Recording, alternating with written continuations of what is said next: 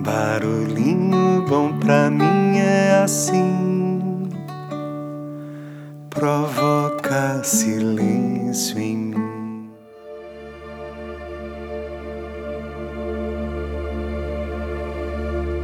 Havia uma casa, antiga, da nossa idade. Era redonda e tinha nove quartos, e cada quarto tinha uma janela e através de cada janela se via um corte da paisagem. Essa casa sou eu, e cada um de nós é essa casa inteira. Essa casa é a casa comum, porque somos todos um. E lá, quando tudo começou, todos andávamos livremente pela casa, de quarto em quarto, visitando paisagens diferentes que pelas diferentes janelas se podiam ver. E todas as crianças brincavam livremente de quarto em quarto e corriam e entravam e saíam livremente. Porque era da natureza, da sua natureza, brincar e andar por todos os quartos e por todas as janelas enxergar paisagens. Havia em cada quarto um jeito natural de ser e estar na vida. Era legítimo esse jeito de ser e estar. E todos eram naturais, oportunos e interessantes. Cada um no seu momento, porque o importante era entrar e sair.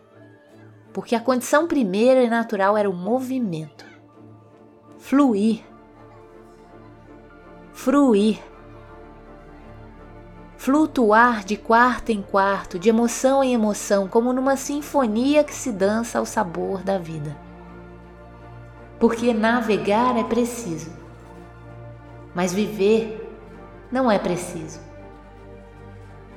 Viver é livre, leve e solto. Viver é seguir o fluxo da vida e a vida é livre como o vento. Porque a vida é sopro e o sopro é divino.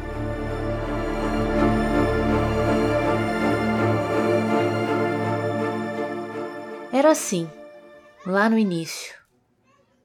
E era linda a correria livre das crianças como bandos de garças bailando à solta. Mas nem sempre continuou sendo assim. Aqui e ali uma criança tropeçava e machucava a alma, e a dor doía no coração. E a cabeça não entendia e não sabia o que fazer para conter a dor. E tinha medo de ficar mais tempo por ali naquele quarto. E aqui e ali apareciam fantasmas cerebrais nas noites daquelas mentes de criança, e alguns quartos mal assombrados ficavam riscados do mapa das brincadeiras.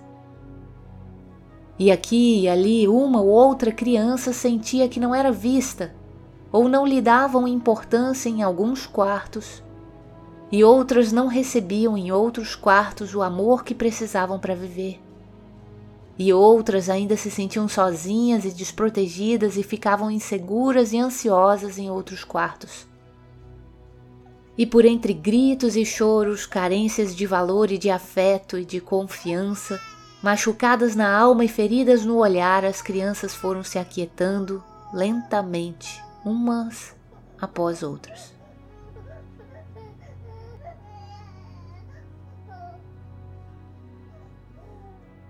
E aquela casa já não tinha mais a alegria e o cantar do brincar das crianças de outrora. E cada criança refugiou-se num quarto, sozinha, para sobreviver ou curar feridas, porque ali pareceu mais seguro ou confortável. E nessa zona de conforto se acomodou e por ali foi crescendo, crescendo ou estagnando, esquecendo de ser o que era, esquecendo a liberdade de ser, a verdade de ser livre, a natureza da sua natureza, a condição do eterno fluir e do leve fruir. Foi-se o tempo das crianças correndo livres, entrando e saindo de quarto em quarto e mirando encantadas as muitas paisagens das diferentes janelas. Foi-se o tempo em que as crianças pareciam um bando harmonioso e nem dava tempo para fixar direito o rosto de cada uma, pois o movimento era sua identidade, maior que as diferenças.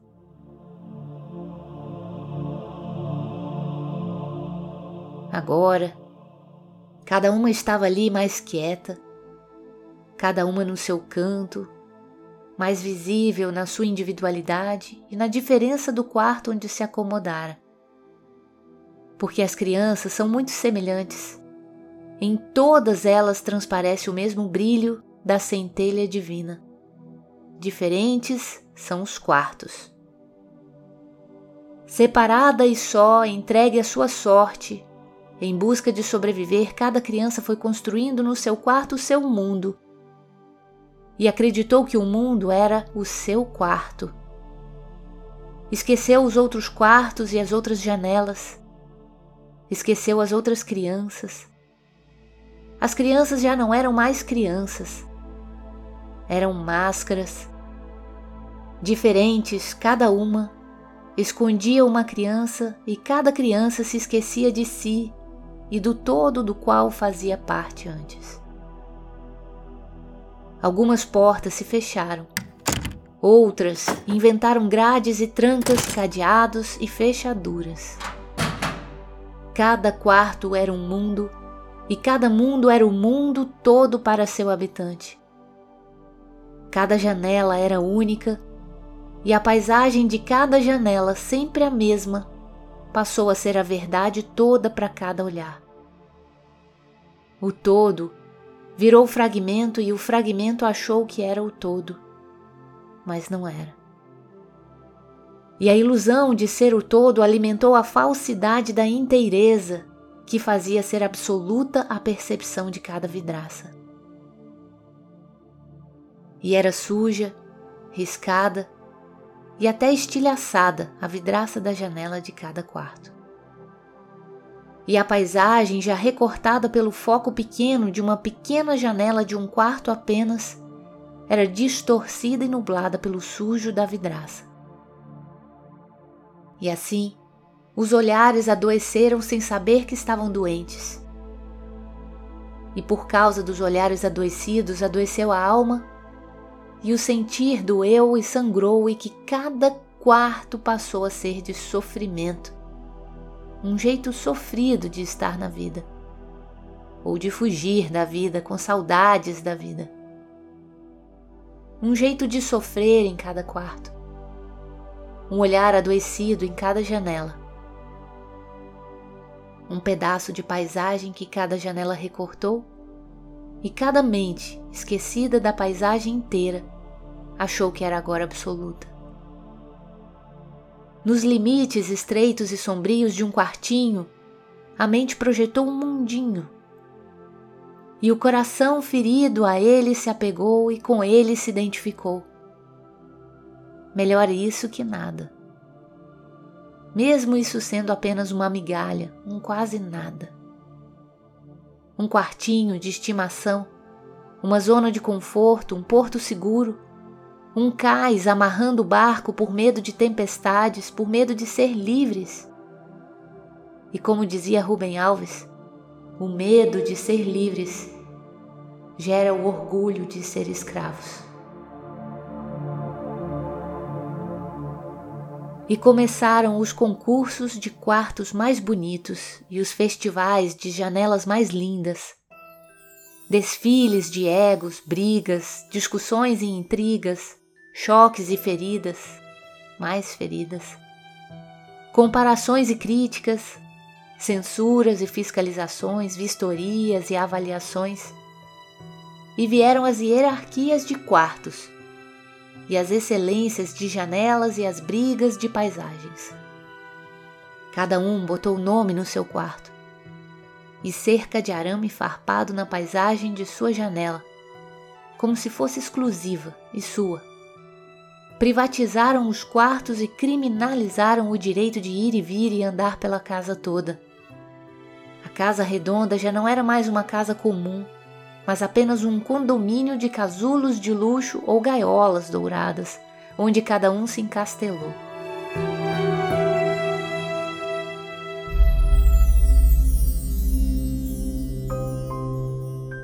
Individualismo, ego, egoísmo, solidão, fechamento, tristeza, sofrimento e dor, desconfiança, isolamento. Cada quarto passou a ser uma cela de sofrimento. Ninguém sabia ao certo o que acontecia dentro de cada quarto. Alguns eram até bem blindados e disfarçados na fachada. Mas cada um sabia de si, da sua dor, e angústia que dentro do quarto experimentava. E cada um ainda teimava em achar que seu quartinho era o melhor, mesmo sabendo por dentro o quanto era mesquinha a vida ali confinada. Mas havia ali uma magia. Uma malvada magia, uma sensação de maldição a ser cumprida, como se não houvesse vida fora daquele quarto. Pássaros criados em gaiolas acreditam que voar é uma doença. E o habitante de cada quarto amava a sua gaiola, como o sequestrado que se apaixona pelo sequestrador. Parecia aquela brincadeira que Gurdjieff presenciou nas suas andanças pelo Médio Oriente. O menino dentro do círculo de giz, sofrendo atormentado pelos que de fora o atazanavam, por achar que estava condenado a ficar ali. Mas um dia alguém apagou um pedaço do círculo de giz e o menino saiu correndo e a vida foi mais livre, como era de verdade.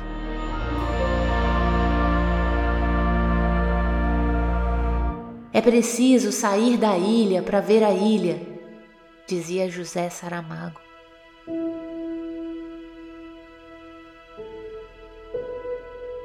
E lá no fundo, no canto de cada quarto, há uma saudade adormecida, acordando, com desejos de voltar à casa redonda. Ken Wilber nos lembra que a pessoa se torna mais livre à medida que consegue colocar-se em mais pontos de vista. Porque cada quarto é apenas um ponto e cada janela é apenas imagem de uma vista doente. Recordar a casa redonda. Recordar é dar de novo ao coração aquilo que ao coração pertence. Só a partir do coração se pode tocar o céu, dizia o místico poeta Rumi. E o coração tem saudade da casa redonda. Mandela aprendeu, ficando longos anos confinado numa cela, que o ser humano se torna maduro quando consegue dar respostas diferentes para situações diferentes. Por descobrir que há mais janelas além daquela pequenina por onde se acostumou a olhar. A vida não cabe no quartinho que a protegeu porque a vida pode ser curta, mas não precisa ser pequena.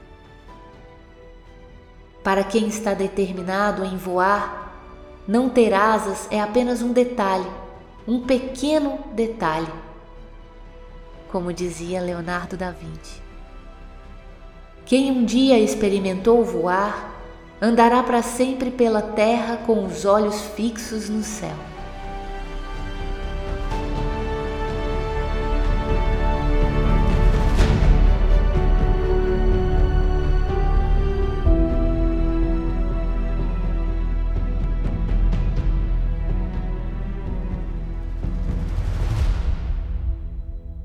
Consciência da casa redonda permanece adormecida, esperando o beijo do príncipe encantado, da consciência que desencanta a verdade do que somos. Um dia chega o dia da consciência, o dia da recordação, Pensavas que eras pó. E agora começas a perceber que és sopro, dizia Rumi. É o sopro consciente que acorda a consciência. E é a recordação do que realmente somos que poderá nos curar do que nos tornamos, por termos esquecido o que somos. Por trás do certo e do errado há um campo sagrado. Dizia ainda Rumi. Porque a casa redonda a pátria mãe sagrada de onde viemos permanece. Nós estamos nela, embora tendo esquecido que somos ela e que nela somos todos um.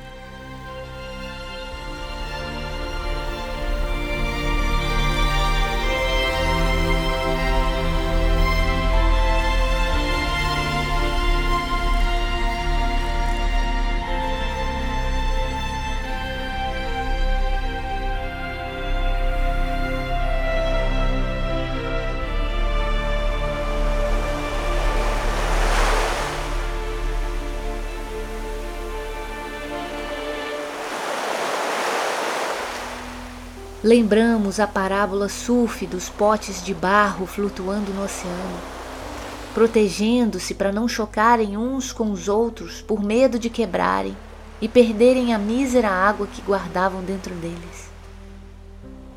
Potes mesquinhos esqueceram que estavam no oceano, na imensidão da água em abundância e viviam preocupados com as gotas de água que dentro de si preservavam. Assim como aquela onda que, ao aproximar-se da praia, caiu no choro por achar que ia morrer. Pobre ondinha, esqueceu que ela não era onda, ela era oceano.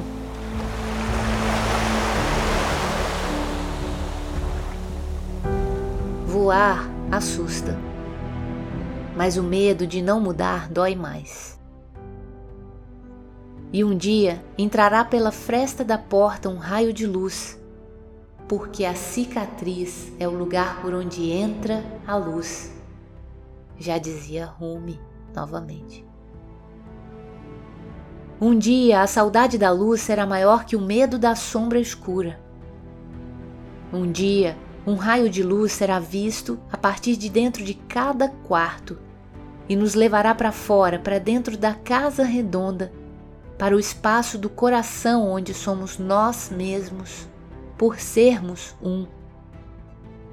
Um dia sairemos daquele quartinho de estimação e reabriremos trilhas antigas onde o capim cresceu, e por elas aprenderemos de novo a andar e a fluir, e a correr e a bailar como brincam as crianças como bandos de garças em revoada de liberdade. Entraremos em outros quartos revisitando moradas esquecidas dentro da casa redonda que somos desde sempre. Abriremos janelas para deixar o sopro entrar em plenitude. Sairemos dos quartos e entraremos neles novamente no direito descriminalizado de ir e vir, porque tudo nos pertence. Porque somos tudo naquele que é. Um dia, vamos rir dos fantasmas que apavoravam nossas memórias e nos impediam de andar pelos quartos. Vamos descobrir novas paisagens através de novas janelas e no espelho que os outros são para nós, vamos descobrir o infinito que somos.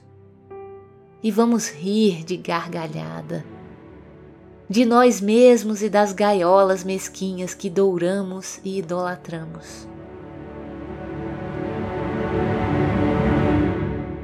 Rumi dizia que a ignorância é a prisão de Deus e o conhecimento é o palácio de Deus.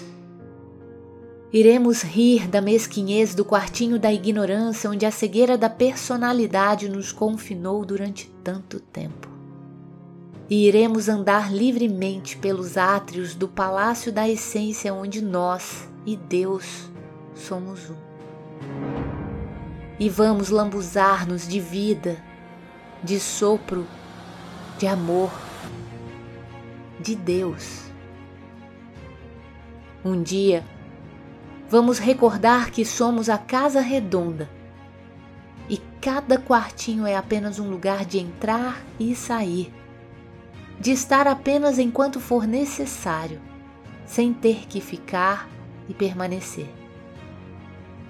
Um dia arrancaremos as portas dos quartos da casa redonda e vamos tirar as vidraças das janelas para o sopro entrar e sair, e com ele podermos bailar, como numa dança circular, em roda e de mãos dadas. Um dia vamos descobrir que existe tanta vida lá fora, fora do quartinho e dentro de nós no espaço imenso da casa redonda. Um dia sairemos da estagnação e da escassez e iremos recuperar o fluxo porque somos movimento. E iremos descobrir que as trilhas estão lá, esquecidas por baixo do capim que as encobriu por falta de uso. Mas estão lá como linhas sagradas de um mapa sagrado que nos guia pelos itinerários do nosso interior. Um dia voltaremos à casa comum. Um dia daremos de novo ao coração a consciência com quem fez aliança desde sempre e para sempre.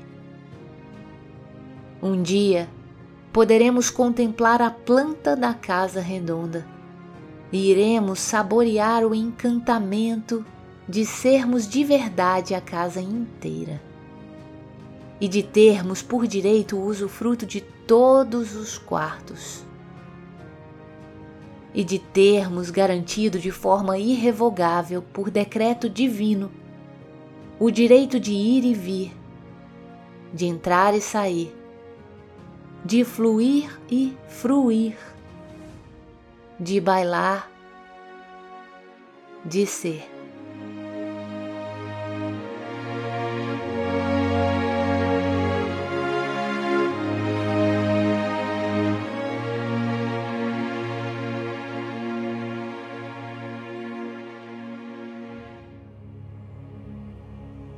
Essa casa existe existe dentro de você.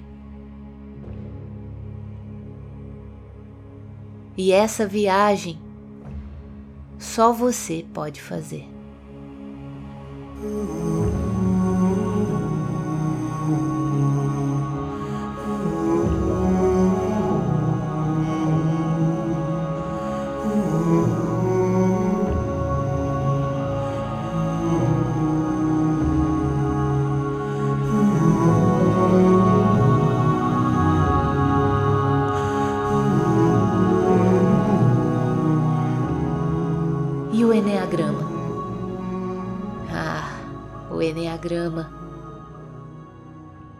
Descobriram um baú com os anais da fundação dessa casa redonda e com a planta original do arquiteto e com os diários da construção e com lendas e histórias de assombração e com mudanças e reformas e com túneis subterrâneos e trilhas ocultas à plena vista e mapas, e memórias, e fotos antigas, e recordações de muitas gerações de habitantes, e coisas lindas, e sonhos, e possibilidades. Um baú imenso, um tesouro antigo e sempre novo, que revela os mistérios da Casa Redonda.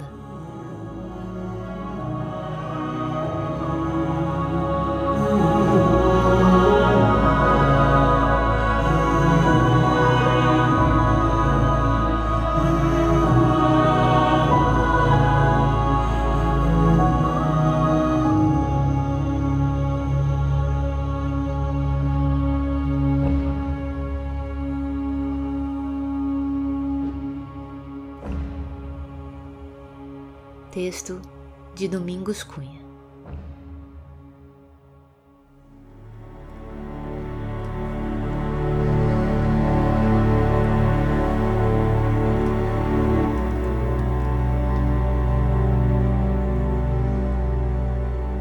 Que tal esse barulhinho bom, hein? Reconhece essa casa redonda como sua também?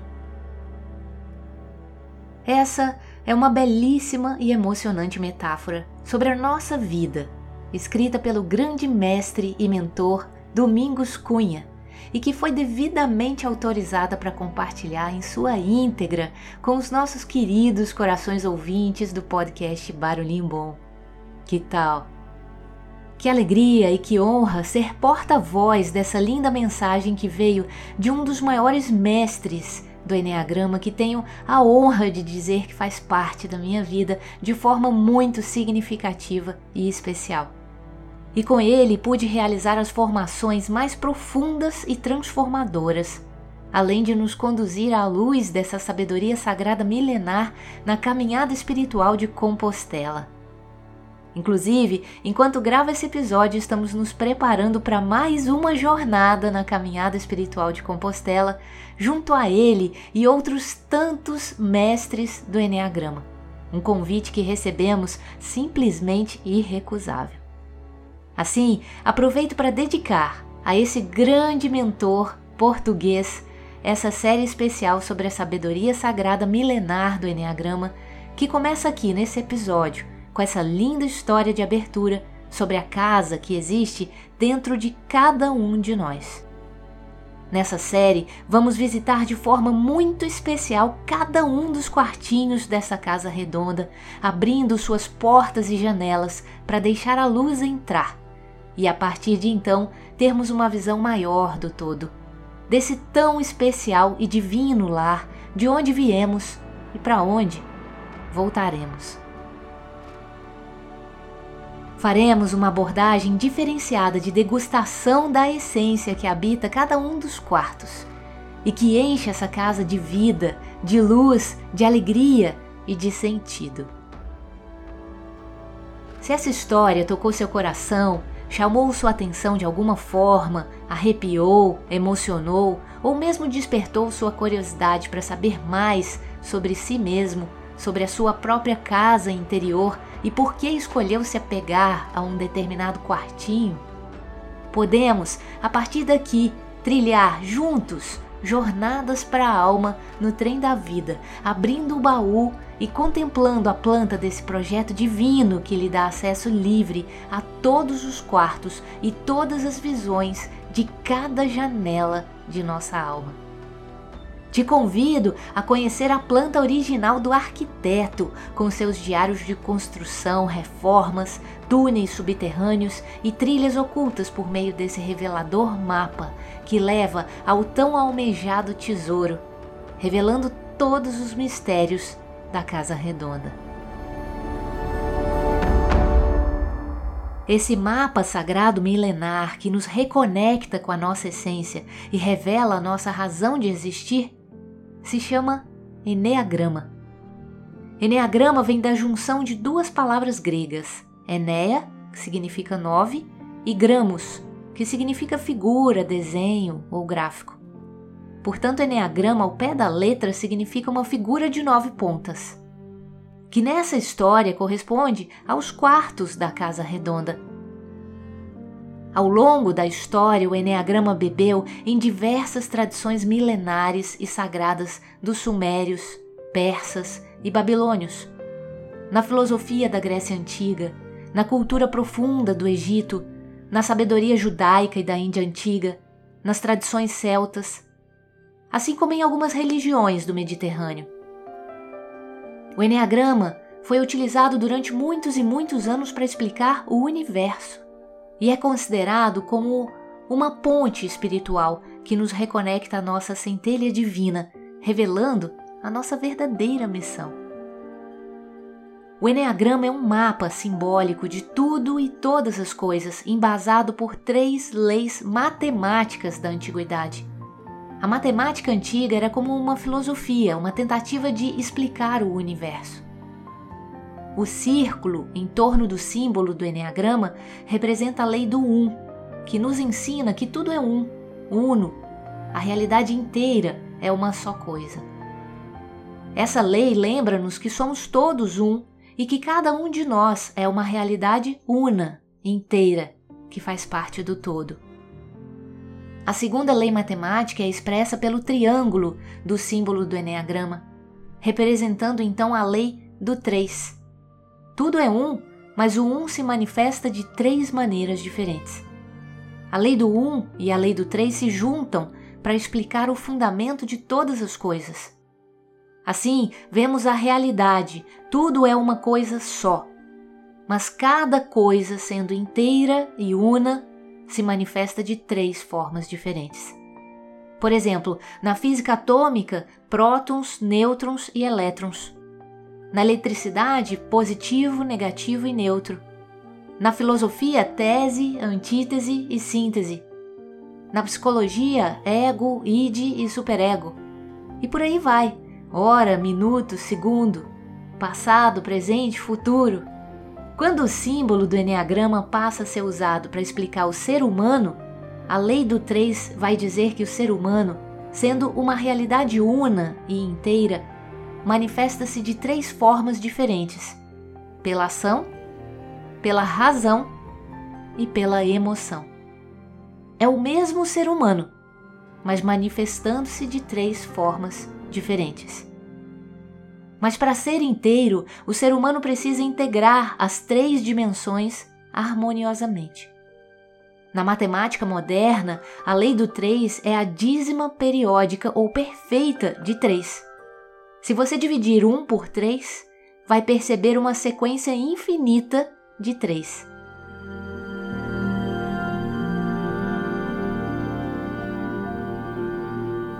E por fim, mas não menos importante, tem a terceira lei matemática presente no símbolo do Enneagrama, que representa a lei do sete, por meio da hexade. A matemática moderna chama isso de dízima composta de sete. Por exemplo, se dividirmos 1 por 7, temos uma sequência que se repete em conjuntos sempre iguais terminados em 1, 4, 2, 8, 5, 7. 1, 4, 2, 8, 5, 7. E por aí vai. Quem se deparar com o símbolo do Enneagrama vai perceber que esses números estão interligados por flechas nessa mesma ordem. A lei do sete também é conhecida e chamada como a lei das oitavas. Ela está na base da escala musical. E aí entendemos o conceito das oitavas. Do, re, mi, fa, sol, lá, ti, do, do. Percebe? O segundo dó é diferente do primeiro. Por estar em uma oitava acima. Assim, a lei do sete ou a lei das oitavas representa um processo com ciclos de transformação que vão mudando de nível ou de dimensão a cada novo ciclo. A lei do sete é também a base, por exemplo, do calendário lunar, Cada ciclo lunar significa um ciclo de vida, de transformações. A lei do sete continua presente nas ciências modernas como ciclo de cura na medicina, por exemplo. O tempo médio que se toma antibióticos geralmente são sete dias. A nossa vida pode ser dividida em setênios, por exemplo, porque a cada sete anos acontecem mudanças significativas em nossa vida. Inclusive, de 7 em 7 anos, quase todas as células do nosso corpo são mudadas. Portanto, a lei do 7 explica as mudanças, os processos evolutivos e a transformação do universo. Quando o Enneagrama passou a ser usado para explicar a alma humana, percebeu-se que a lei do 7 ajuda a explicar a evolução dos estados emocionais. O Enneagrama que chega até nós é como se fosse um gráfico das nossas emoções um mapa da nossa alma que pode ajudar a entender quem somos, onde estamos, de onde viemos e para onde vamos.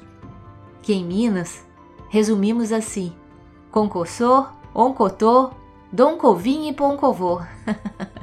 que tal? Assim, o Enneagrama é um instrumento que contribui para aprofundarmos em nós mesmos e irmos além. totalmente fundamentado em leis matemáticas que explicam o fluxo do universo e as dinâmicas internas do ser humano, permitindo a compreensão daquilo que somos, por que somos assim e o melhor, para quê. É um mapa que ajuda a desvendar o caminho para nossa essência, recordando o verdadeiro sentido da vida. Como mapa da essência, ele descreve também o melhor de nós, a nossa natureza divina, original e originária. E por isso, com a mesma precisão e clareza com que descreve as nove personalidades do Enneagrama, ele também revela os nove traços de essência que serão tema para os próximos episódios dessa série incrível sobre Enneagrama, onde a proposta é saborear o melhor que existe em cada um de nós.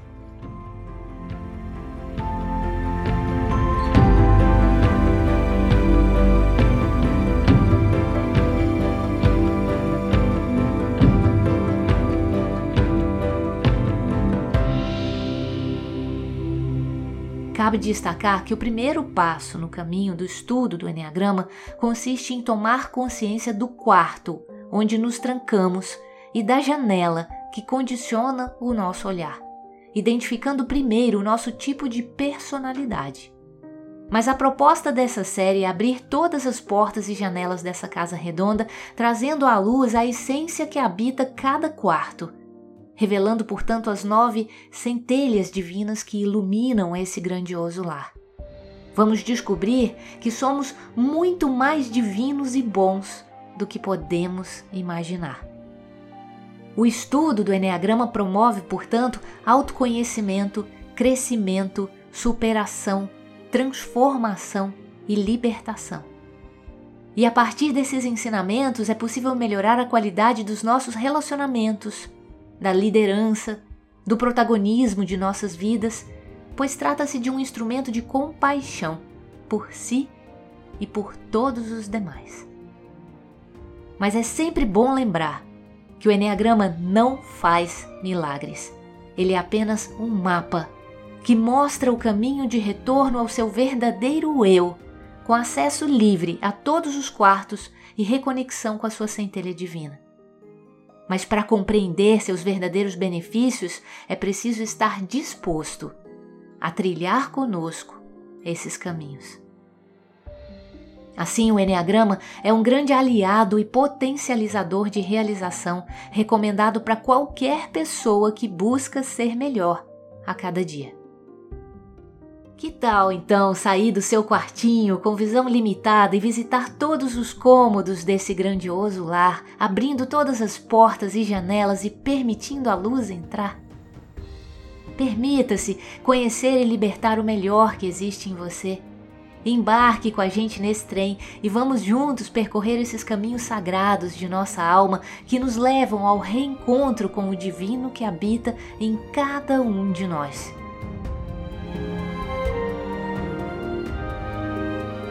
Se você é um buscador, assim como toda a nossa tripulação do Trem da Vida e do Barulhinho Bom, então vai se apaixonar por tudo que vem por aí. Fica desde já o convite e espero que ouça esse chamado. Pois se você está ouvindo esse episódio, eu tenho certeza de que esse nosso encontro não é por acaso. Faz sentido? Se quiser saber mais, só entrar em contato com a gente. Na descrição de cada episódio tem todos os nossos contatos e também no site tremdavida.com.br ou no link da bio do Instagram, tremdavidaoficial. Pode enviar mensagem também pelo WhatsApp 48 99984 1014 que a gente conversa melhor por lá também. Sinta-se à vontade para entrar em contato com a gente da forma que preferir. Estamos aqui de braços e corações abertos para você, para te receber. Aqui não tem porta nem janela, é só chegar. Venha participar conosco dessa série incrível sobre Enneagrama aqui no Barulhinho Bom e das próximas jornadas para a alma do Trem da Vida, onde aprofundaremos exatamente sobre os estudos dessa sabedoria milenar sagrada.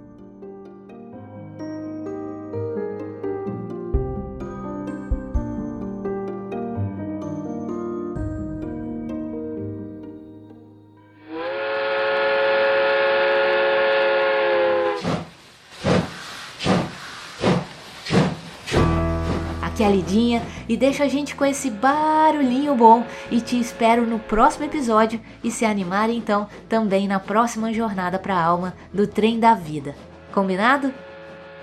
Bom caminho e seguimos juntos com o hino do trem da vida.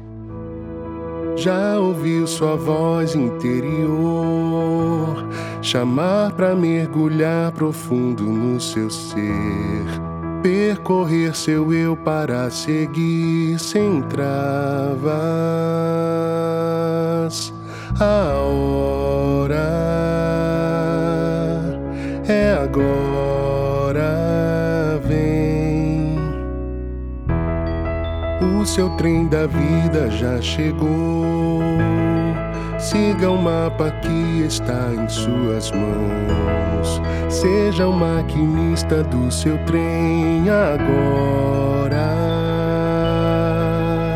Jornada da